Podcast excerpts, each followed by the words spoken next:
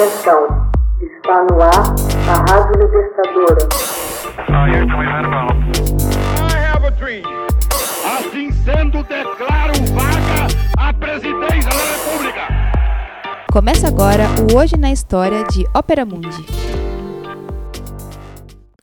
Hoje na História, 25 de agosto de 1944. Paris fica livre dos nazistas na Segunda Guerra.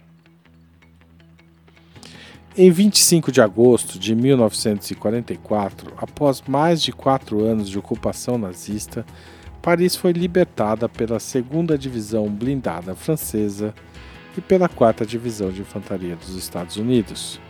O general Leclerc recebeu em Paris, diante da estação de trem de Montparnasse, a rendição das tropas alemãs.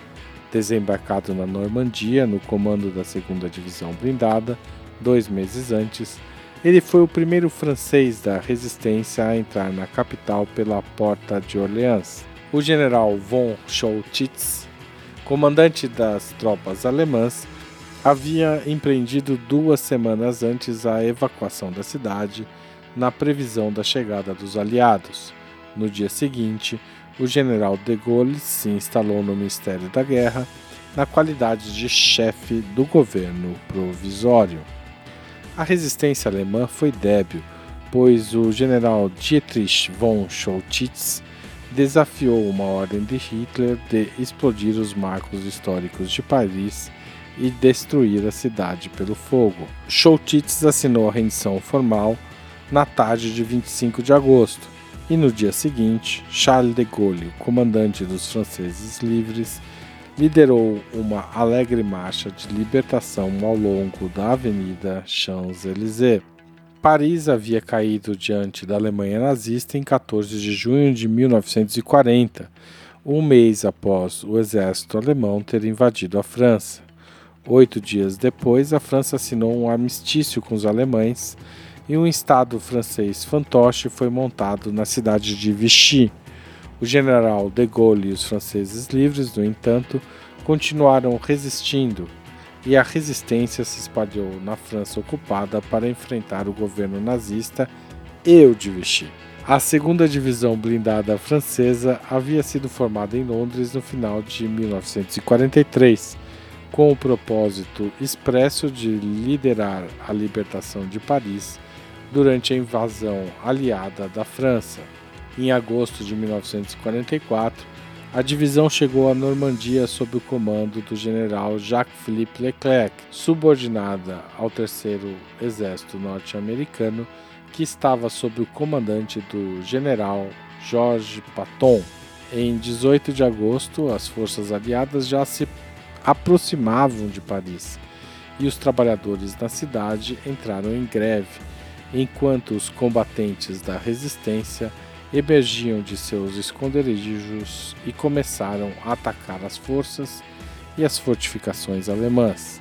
Em 21 de agosto, o general norte-americano Eisenhower encontrou-se com de Gaulle e contou-lhe de seus planos de evitar entrar em Paris. De Gaulle instou a reconsiderar a decisão assegurando-lhe que Paris poderia ser tomada sem maiores dificuldades. O general francês, inclusive, alertou de que uma poderosa facção comunista da resistência poderia ser bem sucedida em libertar Paris sozinha.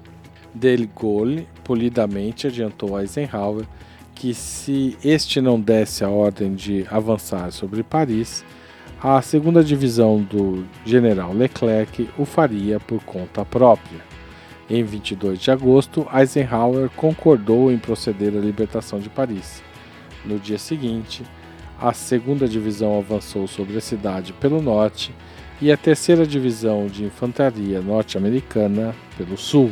Enquanto isso, em Paris, as forças alemãs combatiam a resistência e completavam suas defesas em torno da cidade. Hitler ordenou que Paris fosse defendida até o último homem e exigiu que a cidade não caísse nas mãos dos aliados, a não ser que estivesse completamente devastada e em ruínas. Choltitz, consciente de seus deveres, começou a instalar explosivos sob as pontes de Paris e em muitos de seus marcos, mas decidiu desobedecer a ordem de começar a destruição.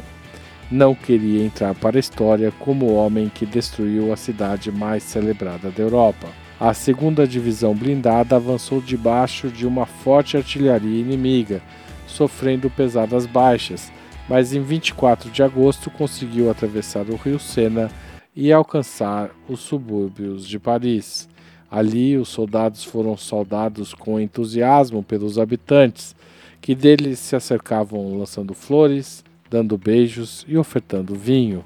No fim da tarde daquele dia, Leclerc tomou conhecimento de que a quarta divisão de infantaria norte-americana decidira adiantar-se a ele na tomada de Paris. Ordenou então às suas exaustas tropas que marchassem num redobrado esforço. Pouco antes da meia-noite de 24 de agosto, Leclerc chegou ao Hotel de Ville, no coração de Paris. A resistência alemã se desvaneceu durante a noite. Mais de 20 mil soldados renderam-se ou fugiram, e os que se dispuseram a lutar foram prontamente suplantados.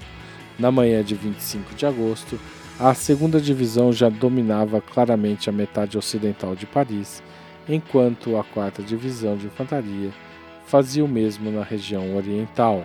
Paris estava livre. No começo da tarde, Choutitz foi preso em seu quartel-general pelas tropas francesas.